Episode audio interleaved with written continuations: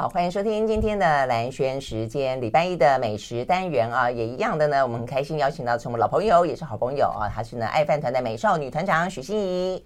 大家好，早安。呃，越来越接近过年了，所以他的心情跟气氛啊，就是越来越放慢。然后呢，呃，尤其是啦，也跟疫情有关啦，放松了哦。所以大家看起来，大家就是，我觉得那真的叫倾巢而出哎，到处都看到人。好，但是呃，我觉得就是像鸟儿飞出笼的感觉啊。所以呢，很多地方其实都很适合去走走啊。但如果说你一下子走不远的话，就在城市里头。我们今天要介绍几个地方呢，呃，算是一些呃老建筑。然后呢，所谓的复旧如旧，然后呃，通常来讲就是呃，县市政府释出，然后呢就成为一个标案，然后他通常就会把它重新去打造，呃，通常一般来说啦，去打造成咖啡厅啦，呃，餐厅啦。那如果再细心一点点的，或者说我觉得再有更诚意一点点的，会再加入一点其他的文创元素啊，不只是餐厅而已。好，所以呢这些部分的话呢，可能再加点书香，我觉得这也很不很不错啊。好，所以今天许欣怡呢就带我们看看那么几个地方，呃，都是呢。这些年，呃，有些是刚刚新试出的，有些呢是试出之后，但是有些新的内容、新的花样的，我们来聊聊。一开始我们聊一个，就在我们家附近，荣景时光，对不对？荣景时光非常新，嗯、然后但是呃，我觉得走走走，好好走完一遍之后，发现其实呃很有趣，因为它原来最是最早最早的台北的监狱嘛。然后后来监狱搬到古亭之后，它就变成是呃刑务所的宿舍，所以它那里的。呃，原来的房子的原型基本上都还在，原来就是变围墙围起来的，嗯、没错。对，嗯、那现在我觉得它重新整理完之后，尤其是其实古迹很好玩，越后整理的整理的越好。之前整理的前面问题都比较大，所以这我觉得这次整个包括步道啊，还有那个行道树啊，嗯、都保存的蛮好的。嗯嗯嗯，我觉得在呃在台北市啦，我觉得台北市台北市有一区，就是过去在呃日据时代的时候，因为接近总督总督府嘛。哦，那又接近台大嘛，哦，所以那个地方的话，就有很多一些，包括呃学校的官，对，呃老师的宿舍跟官舍，呃，所以呢那一带大概就是从博爱特区一路往永康街那一带方向，台大那一带方向就很多很多，那所以慢慢慢慢试出的这一些呢，也都是属于这样的一个建筑，所以对带有蛮浓的哦这些日式的风格，就那种呃黑瓦。然后呢，红墙或者灰墙，然后呢，大概呃比较一般的话呢，就是小小都是平房嘛，哦。但是我们这一次呢，在荣景那边的街角，哎，有一个两层楼的，我好惊讶。对，有个两层楼，我都怀疑它是不是，它真的是复旧如旧吗？还是它盖出新的来了？它有一些是结构盖，也呃，就是用新结构盖出旧房子。嗯，有几栋是这样子，是这样子嘛？因为我每天经过，就是啊，他就在开始呃维修了。哦，他开始要，我看他这个样子就知道，他应该是要呃有人呃就需要把它重新打造出一个新的空间了。但突然发现，哎，两层楼了，为什么这是日日式建筑吗？但我觉得这次荣景的我还蛮喜欢，就是它的、嗯、呃可能是招商或是选店，嗯，我觉得非常的有特色，嗯、比起之前的一些文创园区，嗯、包括台北的，就是台湾的呃。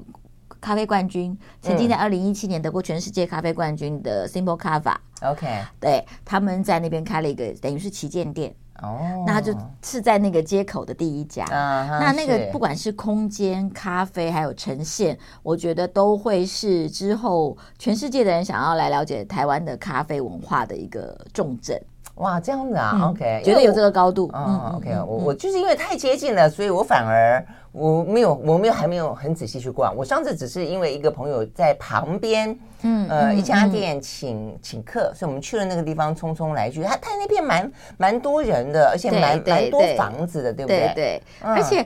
呃，这个也是跟朋友们分享，就是说，其实他们说，为什么大家喜很喜欢带着一家老小去那边走一走啊？嗯、其实大家可能会发现，就是如果你带家里的老人家到这样的地方去，其实会好像按到按钮一样，会讲到很多故事啊，啊。我们以前也住这样的房子，嗯、然后以前怎么样怎么样。其实有的时候其实是唤起大家一些共同记忆的一个方式。没错。所以我那次去的时候就看到，甚至很多人是推着有轮椅的老人家去，然后但是。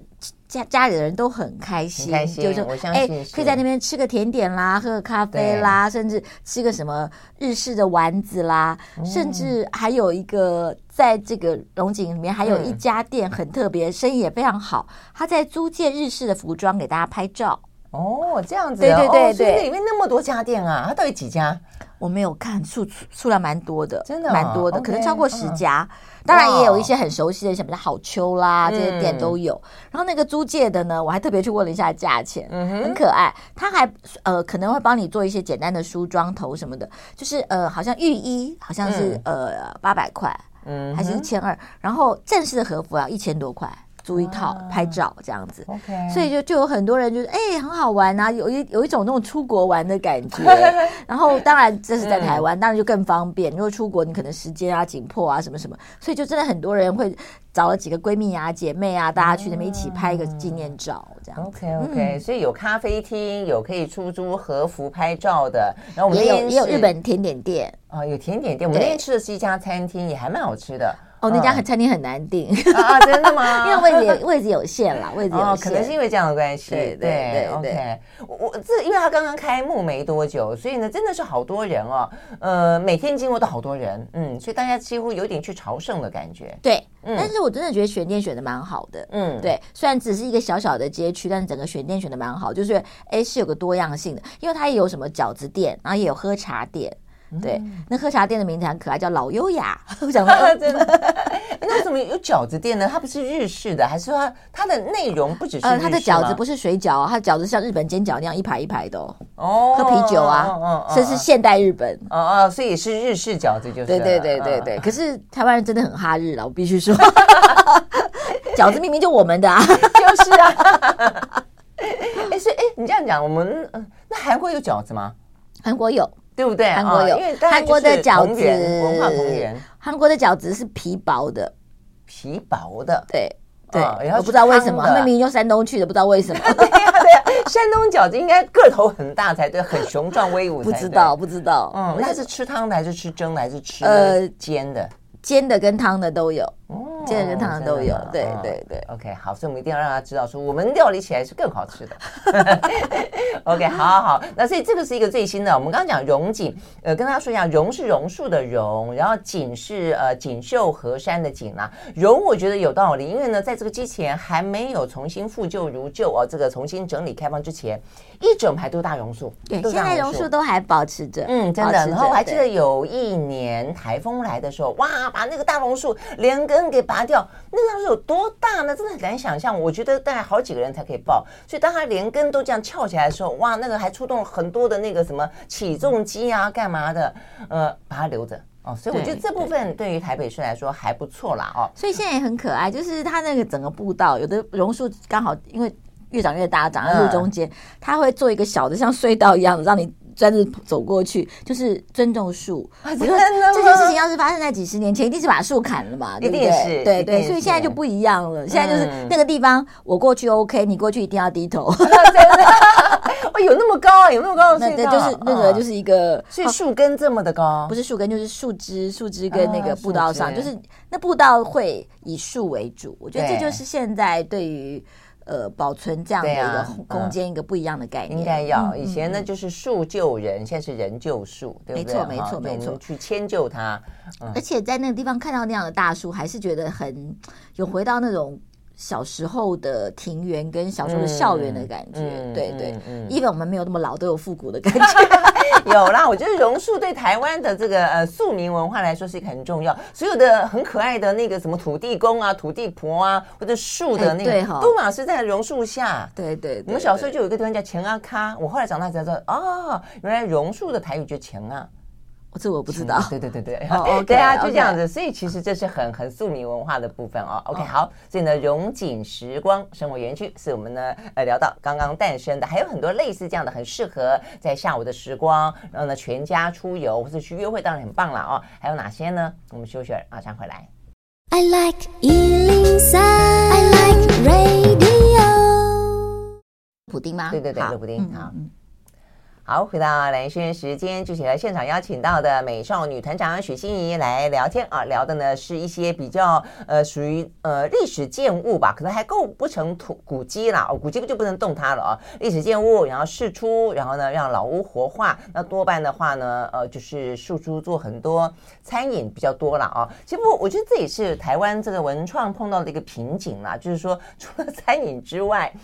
呃，好像就很难去吸引到人啊，所以呢，你看像华山，华山当初的呃梦想跟希望达到的目标，其实是有更多的呃文化活动在里面的，呃，有更多的一些呃展演在里面的。但是后来发现那样子聚集不了人潮，还是吃最可靠，这就越来越多餐厅，越来越多餐厅。然后后来的一些呃活动也开始就是除了日式的之外，你几乎。比方说，你就要什么海贼王啊，然后呢，什么哆啦 A 梦啊，除了这个之外呢，你来个什么呃台湾的哦，什么前卫画家的展，哎，这个就好像比较乏人问津。我觉得这是台湾可能要去去面对的事情了。尤其我们现在这一波释出的建筑，就都是哦这个日式居多。但如果说我常在想一个国家的文化哦，它其实有点像是千层派，一层一层一层一层。如果你用考古的精神一层一层去挖它的话，你会发现啊，非常的多姿多彩啊。所以每一个城市就有每一个城市不同的故事跟风采。但是台湾呢，这段时间哦，就是一路挖就都是挖挖出只挖出日据时代，就突然之间虽然也有呃有别于现代的风情了啊，但是呢，也突然之间出现一种。单一性就都是日式建筑的复旧如旧，而且呢，复旧如旧之后的话，都在开餐厅。我觉得这点是有一点点小小遗憾。嗯。好，可是我觉得在这里面还是有程度上的差距啊。嗯、我现在还要介绍这家乐普丁，我就非常 admire 他们的修这个房子的、嗯、的诚意，因为他呃，现在大家看到可能是呃这是一个餐厅，当时其实当初修的时候。呃，原来的那个历届建设，听说大家至少花了两亿来修这个房子。因为我曾经跟一个台北市古迹委员会的委员去做一些细节上的的的参考，他们他就他也他也觉得这个是非常有诚意的做法，因为包括他连修补的材料都尽量是从别的地方找到。同一个年代类似的材料来做一个修补，而且整个的质感，还有后来的呃空调空间的设计这些部分都完整的考虑到。那我觉得做到这样就，我觉得就呃是对这个。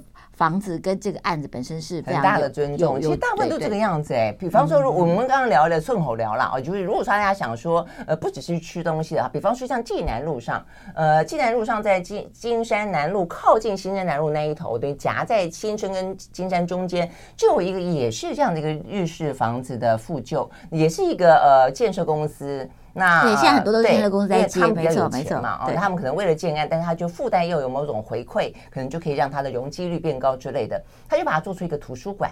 呃，他借呃就可以去那边借书，或者可以去里面呃去消磨一整个下午。但是你要你要先登记，哎，这个就还不错。那比方说呢，我们家附近在永康街靠近青田街那边有一块地方也是复旧如旧，但它那个地方呢有一个很漂亮的松柏，那所以那个地方呢，它就展示一些，因为它以前是林务局的宿舍啊，所以它就呢里面呢就是展示一些台湾林业曾经有过的一些资料。在里面 OK OK OK，所以呢，如果说你也不是只想去吃饭跟喝咖啡，你想有不同的文化感受，在这样的空间里边面的话，也有那一个。好吧，那 只能说我就是个吃货。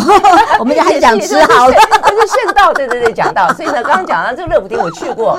呃，其实他弄得很很很棒，而且也是一个我们好朋友，他后来去经营嘛，哦，对对。那乐普丁其实好玩，嗯、虽然呃经营上有易主，但是他的厨师从头到尾没有换啊，这样子吗？对对对。然后这个厨师呢，呃，之前是做法法国菜的，嗯，所以他其实是用台湾的食材来做法国菜。这当然，其实，在台湾现在不是那么陌生了。以前觉得、嗯、啊很稀奇，现在不那么陌生，但是他也一直有一定的水准在啊，包括他的尤其是食材，因为原来的乐普丁他们也同时经营一个叫一号粮仓。嗯，那一号粮仓其实是一个台湾农产品的选物品牌，嗯，是，就是他去选很多神农奖的物产来做东西，所以你在乐普丁你是可以吃到台湾的冠军米做的炊饭啊，台湾的冠军地瓜，台湾的冠军芦笋这些东西，那我觉得这个东西也对一个呃，就是美食文化的呈现来讲，有一个不一样的意义，不只是东西好吃，而是食材本身。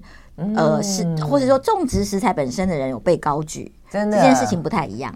对，我觉得这个其实最近很棒，就是台湾很多呢学发菜的这些年轻厨师，非常的用心的去找本土的食材，对，对不对？好，把它做个非常好的运用。嗯，对，而且这件事情呢，我觉得也是有趣，就是说，呃，一旦就是开放观光了之后，其实应该是说他们会用全世界的共同语言来介绍台湾的食材。嗯，这件事情就是你做一个台菜，当然是台菜是味道是的，但是那个是不是共同语言？嗯、可能如果人家是第一次、第二次来台湾，嗯、可能会觉得哦，这个是台湾菜，但是他吃不出那个食材本身的特质。嗯、但是如果你用一个共同的语言，可能是发菜，可能是 fusion，对他们来讲就比较容易接受，嗯、或者说更知道、嗯、哦，台湾的历史的。文化的不一样的地方，嗯，嗯，因为像一路引路，把它引进了，有一点，然后理解了更多的台湾的一些风土。对，好，我们休息了，回到现场。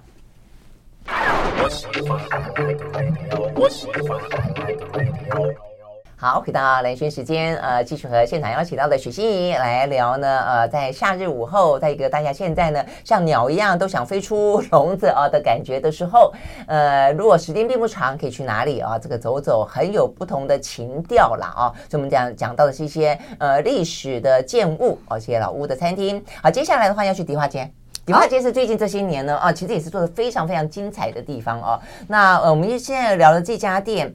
呃，我们在节目里面是不是有讲到过？这个也是新一代我去的这一家，我很喜欢，很喜欢这一家的呃整个的建物的感觉，它的日式，因为日式建筑有很多种嘛，啊、哦，我们刚刚前面讲这几种，它是河洋的，对对对，嗯嗯嗯我们前面讲几个都比较纯日式，就我们刚刚讲到这个黑瓦啦，呃，这个红红墙啦，哦，这样子一个呃矮矮的啊、哦、那种那种日式建筑，比较像是官舍，但是呢，呃，迪化街这个的话呢，哎，就也有钱一点了，哎，上也上。迪化街的这些做生意的，当然啊，当然，而且他们很早国际化，是是是，是一个很大的院落哦，所以呢，在就是这个河洋建筑，而且还有非常漂亮的院子，那里面的那些植物种的啊。哦很美，很有气氛，嗯，真的，这就是阿卡咖啡。阿卡咖啡，阿卡咖啡其实，呃，好像南轩有访问过他的，有有，因为那次去觉得真的是很很棒，那个空间很棒，对。而且那一次心怡带我们去，因为因 为生日 party 的关系，现场是在演奏拉丁，对不对？是拉丁 band 的嘛？对，他们整个拉丁情调，还有人他们现场跳舞，跳那个是什么？salsa 吗？是我跳吧？还是他们只有唱歌，是我跳的，很有很有异国情调，你很难想象啊，在台北一个角落里面，尤其是一个感受那么的，因为迪化街是一个这么的台台位啊的地方，它有一个这么强烈的文化的冲撞在那个地方，所以那个气氛啊很迷人，真的很迷人。对，然后其实阿卡他们找到这个老房子的时候，其实你不敢相信，这个房子为什么一直没有没有被改变，嗯、是因为。呃，原来的屋主他们一家人都移居国外，嗯、所以一直是租给人家做仓库的。所以他们的地砖都还是原始的地砖，因为那地砖因为没有人，因为没有人住嘛，所以就完全保存的非常好。对，但没有弄没弄坏，对，幸好。所以现在他们他们在经营之后呢，他们也就让他有各种多元化的经营。像我们那次去是等于说包了一个晚晚上的场子，有音乐会，然后他们下午有下午茶，但是他们的下午茶不是普通的下午茶，他们自己有茶呃有咖啡师有花艺师。然后有他们现在现在二楼还做了两个特别的 boutique 旅馆的房间。哦，下次下次对对对，哦、朋友去如果想要品就是品尝迪化街的这个空间，嗯、或者说你们要拍片拍广告，它二楼是可以拍片的空间，哇三楼想要做私厨，那还在规划当中。哦。对，哎，真的很有想法，所以就是整栋楼来讲，嗯、而且可能我不知道大家记不记得。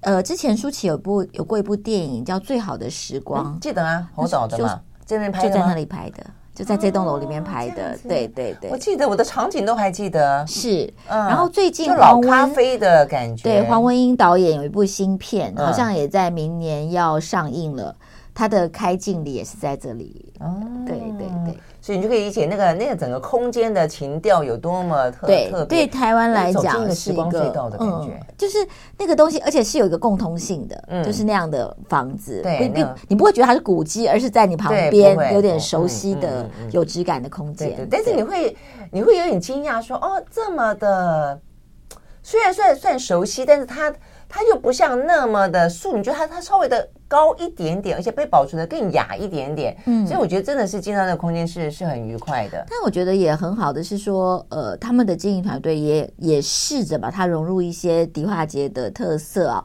你刚刚讲到就是文创这一块，嗯，其实像它的咖啡里面有一款。嗯就叫迪化街的味道，啊、是。那我就想说，你咖啡怎么样有迪化街的味道？他就选了一款豆子，是后面有一点药草味的，啊、所以你喝起来就其实很像你走在迪化街的那个骑楼里面会闻到那种甘草啊什么什么味道。我就觉得这个东西就是，其实是看有没有这样的创意跟有没有心。对啊，是他真的是蛮有心的哈。OK OK，所以他我记得那时候我们访问他的时候，他有说他正准备要把咖啡的那个空间把它打造的更更就是内容更充实一点。然后包括你刚刚讲到那个不同的咖啡味，包括我们煮出这个迪花街自己的咖啡，他都有讲，所以等于是他的梦想正是一步一步踏实了。对，一步一步在做。那当然这。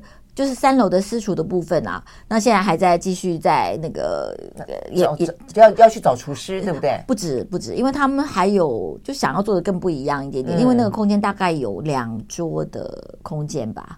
糟糕，我没有泄露商务机密。两 桌，这样子应该还不至于到商商业机密了啊。可能走什么风格啦，什么才比较会是他要细部去讨论的。这个部分一定会一定会有一些些不一样，因为那里就可能不管不管美食是一部分。可能不是全部，全部嘛，对对对，对，我我觉得可能有更多，就是如果只有美食在那个地方有点点可惜了，或者说它的美食可以再加进一点更多的在地的一些元素，在地的或是台湾的，或是他自己熟悉的表演艺术的东西。对对对，表演艺术是一个它比较特别的地方。嗯嗯嗯。哎，至于你刚刚讲那个二楼啊，这个。租的那个民宿，其实我我觉得他倒未必是一定要朋友来去推荐住那里。我现在其实都还蛮，因为我有过一次经验，就是突然之间就想到，有朋友他每次弄了一间两间的民宿啊，就是当初好样嘛，我就在台北自己直接外宿啦。嗯，我就觉得哦，好好玩哦，就是说呃，当然去饭店是另外一种，在过去两年两三年间也流行那种大饭店，因为它的。呃，住客住房率实在是太低了嘛，都没有观观光客来嘛，所以就是希望就鼓励哦，大家可以啊，这个住一晚，然后带你去什么，好像可以政府有一些补贴啦，啊，所以他就会让你去什么北海呃，去我们的东北角走一下半天啊什么的。但是我觉得饭店是一个感觉，但是如果你去，我们现在好多好多好很有特色的小民宿，如果你自己去住一晚，然后在那个附近。啊，走一圈就像迪化街逛一逛。哎，我其实迪化街现在的这样的，我们叫 boutique hotel，其实还好好几家，对，有好几家，有一家就在那个孔雀小酒馆的后面，嗯，那个好像有三四间房，对不对？啊，所以如果你去住一晚呢，第二天起来吃个在地的早餐，哇，这个迪化街早餐很厉害。然后你就逛一逛这个迪化街，那么多的老店小店，各式各样，哇，这个不是太棒了吗？OK，好，我们休息，回到现场。I like 103, I like radio。好，回到兰萱时间，继续和现场邀请到了美少女团长许心怡来，呃，吃吃喝喝。然后我们今天走的呢是这些复古的、啊、这个历史建物的呃路线啊，所以我们呢要走出我们刚才讲了，大概这些呃台北市的呃历史建物比较集中在的迪化街是一个，然后的话呢，呃，这个永康青田就是康青。哎，康青龙，哎，在这个街区是一是一个部分。再来的话，就台大宿舍那个附近。好，所以我们叫前进台大宿舍附近。最近呢，诞生了一个新的啊，我也是有朋友才去吃过，但我还没有去吃过啊，叫东美苑。对，嗯，东美苑其实他想说，哎，这名字听起来就好好京都，有没有？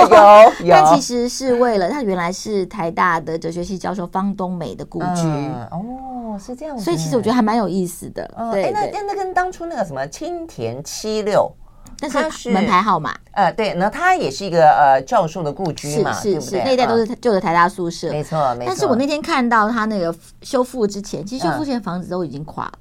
有点是有点是重新建起来的了，哦，对对，真的那个连屋顶都是倒在地上的样子，所以但是就是保留了树，保留了庭园，然后现在现在是有两栋，东美院有两栋，一栋是餐厅的呃那个，一栋是茶屋，然后另外还有外面有一个附加的建筑，就是原来的那种像是呃。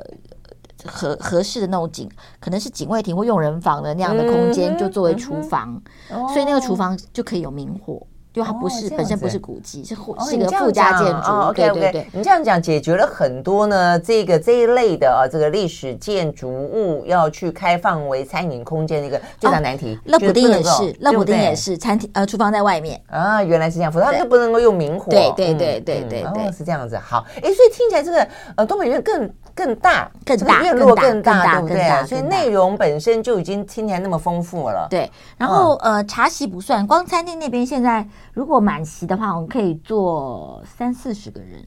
哦，对对，所以呃，不同的空间，然后不同的，真的就像老的，我们小时候去那种老的日本房子一样，有一间一间的，但是它那个排列是比较开放式的。对对，可能是因为给呃这个系主任住，他就是空间会大一点。我想他们都会有这个分分别，旁边还有另外一户，就是两、嗯、是两户放在一起的，对对对，这样子 OK 好。哎，那他吃什么？他的餐饮？我觉得更符合那个主题一点，他吃怀石料理啊，对，而且他并不是重新找的厨师，不是，他是呃，本来台北市就有一个富四季割烹，还蛮有名的一个厨师，呃，原来也是新都里的厨师，嗯，呃，祥富来做。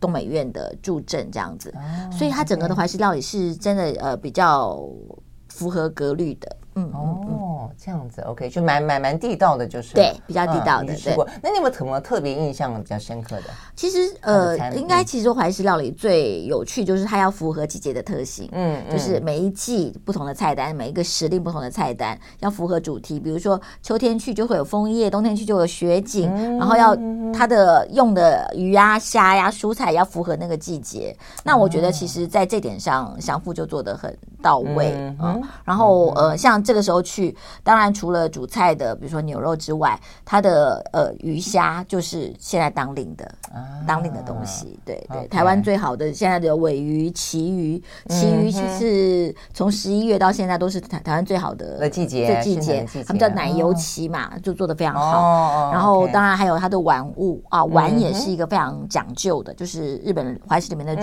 菜，嗯嗯、它的碗也做的很好。所以这些部分，我觉得如果哎你想要有一个比较。好的环境吃这样怀石料理啊、嗯哦，而不是只是板前的话，我觉得其实那是一个蛮好的选择。嗯嗯，我觉得这件物最最独特或者最值得珍惜的地方，都在它的院子。对，嗯，我觉得那个庭院真的是你现在千金买不到，对不对？所以我觉得这些空间被释放出来的意义很大，地方就在于说，它让整个城市里面更有一些可以喘息的空间，然后也很好玩。被高墙围着。东美院呢，为了就是你刚刚讲的院子，嗯、很多人就想说啊，其实我我我没有一定要进餐厅，我没有一定要进茶席，所以它现在有一个下午茶，是做成锦盒。啊然后你可以在院子里面享用的，哦、真的哎、啊，这个很吸引我，这个听起来就很棒。可是又跟你刚刚讲茶屋是两回事。它它是呃由厨房准备的茶点，啊、茶屋准备的茶，但是就做成锦盒，哦、让你在院子里面享用。哦，那很棒、啊。就是如果你只是哎想要。这样子想是可以，这样子一定很棒。啊如果天气好的话，多好啊！对，嗯，可是不知道它一天可以容纳几组，就是我想应该也有限制。对对对，这样子 OK 啊。那茶屋呢？茶屋里面提供的茶屋里面其实有茶道老师，有花艺老师，所以就是一个呃正式的茶席，你可以预约老师来。这个比较不建议自己泡啦，因为那对那样这么讲究哈。对对，就真的是茶席，而且其实台湾现在玩茶席的人还蛮多的。对对，你就可以哎，比如三五个朋友，你可能。约我们今天来好好的享受一些茶，你可能选三五种茶，然后茶茶道老师来做 serve 这样啊。我正想问，嗯、所以他多少人才可以起一个茶席啊？因为以前我参加过林林古芳老师的茶席，我的那个人好多。没有没有没有，其实应该三四个人就可以了，三四个人就可以了。哦、对对对对而且他那边的，我那天看了一下，他的茶的选择也呃价钱也还蛮公道的，而且都是一些台湾的。就是台湾在地的茶，并不是不是日本茶，不是什么高大上那种，不是不是不是不是。因为有些有些的话，走京都风，他就会给你呃提供日式的茶。这点我要讲，台湾茶真的大胜日本茶，千万不要。而且 在台湾茶的选择，对选择上面又更多哈，对不对？对对 OK，好，所以呢，这是东美院啊，这个听起来的话呢，嗯，很很适合可以去消磨一整个下午的时光。好，我们休息，再回到现场，我们要前进台中市。我喜欢爱的 radio，我喜欢爱的温柔。好，回到连线时间，继续和许欣怡来聊啊。这个今天呢，呃，怎么样子去消磨一个下午啊，或者好好的享受一个下午？那呃，其实未必在台北市哦，就是说，其实中南部，其实中部是一个非常好的，适合呢北边呃，就是北部的人下去，南部的人上来，那中部的人自己去走走玩也非常棒啊。那我们要介绍的这个地方呢，呃，中央书局，事实上是过去这些年啦，如果说呢，呃，除了走出台北市，台北市，当我们刚刚也讲到了，因为总督府的关系，很多。官设的关系啊，所以特别多的啊，日式建筑群在这个地方。但是呢，中部其实也有。那中部的话呢，中央书局是一个很很经典的一个建筑物啊，它也是一个当时日洋啊，这个日洋混合，其实就有点像是日本刚刚接受新呃明治维新的时候接方接受欧洲来的这个讯息，他们很多的建筑物就走那种呃有点所谓呃 New Art 哦，或者说有点巴洛。巴洛克的风格哦，所以呢，这个中央书局成为这个在中部地区很经典的一个存在哦，所以它过去这些年也办了很多的一些活动。但是呢，刚刚欣怡告诉我们说，里面其实也开始越来越多呃好吃的、精彩的餐对饮在里面了，而且很好玩。中央书局它不是餐厅，它真的不是餐厅，嗯、对，它是二楼它，书店哦，就是一个呃有一块。呃，就是沙发区，你可以坐着看书。嗯、它同时有一些小桌子，所以那边的餐呢，它应该就是提供简餐，但它简餐一点都不简单，嗯、因为它每一 每一季它会找三位就是有作家身份的人来设计菜单。啊、OK，对，你这样讲，我记得好像上次是什么詹宏志、蔡珠儿跟谁，对，对不对？呃，那次是裴伟哦，然后这一季是刘克襄。嗯刘克襄会做菜哦，嗯，然后叶怡兰，叶怡兰，每一季就是不一样的人。刘克襄会做菜，刘克襄那次做 凤尾笋卤肉啊，有没有说？你说我不会做菜？对，因为他的他的呃他的特色或他的呃擅长的地方有更多啦。但是我觉得作家菜单这件事情很好玩，就是当然你是食谱作者，你做菜好像觉得理所当然，但是其实重点的是。他的作家的身份，我们可能可以经由他甚至简单的菜色进到他的作品里面，或进他的人格里面，进他的自己的故事里面，对对对，这更好玩。所以我很好奇，罗克襄做什么菜？你刚讲凤凤尾笋，凤尾凤凤尾笋卤肉，卤肉那道真的还蛮受欢迎的，因为凤尾笋其实是竹山的一个。呃，经过微微发酵的一个，他是中部人嘛，高级的笋。他就说他他他那次他就讲说他怎么样散步到竹山看闻看到那个笋很厉害，然后求人家卖给他什么什么。他说那个笋呃笋不贵，但是他因为走了一个小时去什么什么，就是 很多故事，就是这就很符合。对，作家其实好玩，就是他们其实对于每一个食材，每一个他的做法都有他自己的一个一段故事，这个事情很吸引人。对对对，刘克襄走读台湾是精彩，他不是跟那个王浩一一起走走看看嘛，所以两个人也都是贪吃鬼，所以呢边走边看就边吃。呃，王王浩一也有做菜啊？啊，对呀，王浩一有做菜。王浩一这次好像还做了一个是呃，哎，意大利菜。啊，对对对，所以其实每一个作家都有可以用他自己的故事，他自己的那个发展出一道菜，那这就变成中央书局现在一个餐饮上的很大特色。的卖卖点。哎，可是问题是他们是一次性的，大家做完之后，然后就把这个菜留下来，对，由他们的当地的厨师接手。啊，对对，这样子。啊，我想到我那一次那一季吃到一个非常感动，就是蒋勋老师的一个粥。哦。蒋勋老师也做菜，他而且他用素菜做了一个九宫格的小菜，就是时蔬做的九宫格小菜，然后做了一碗粥，然后那个粥他说是那个时候在疫情期间他自己不是住在台东吗？对，他就说其实他就发现，其实每天只要靠那碗粥食，他的营养跟他的那个整个的气血就很调和，然后那碗粥不知道一口下去会是酥麻的。啊，真的，对对，就是我觉得其实有时候真的有些时候，呃。食物对于人的意义是没错，有很多，对对对，没错，所以其实还蛮建议大家，就是呃，中央书局除了就是每他们现在每个礼拜三有。作家图书会之读书会之外，呃，其实这个这个的简餐也是蛮值得去尝试的。嗯嗯、对，因为我觉得很多人当然会喜欢说，以现在当然很流行以某某个餐厅为你的呃这个旅游的一个目的地，那呃满足或者说成为一个诱饵的感觉。但是事实上，呃，美食真的是包含很多，它也可以成为某种事情的总结，或是说对它的内容。而且很好玩的是，因为这些作家的有这样的菜单，嗯、所以他们的书也都在平台上，嗯、所以你可能还可以。哎，一边买书一边吃这个作家的餐食，哇！那以后要写书的人，请你准备好一道料理，好不好？对 对对，好像很需要这个名单。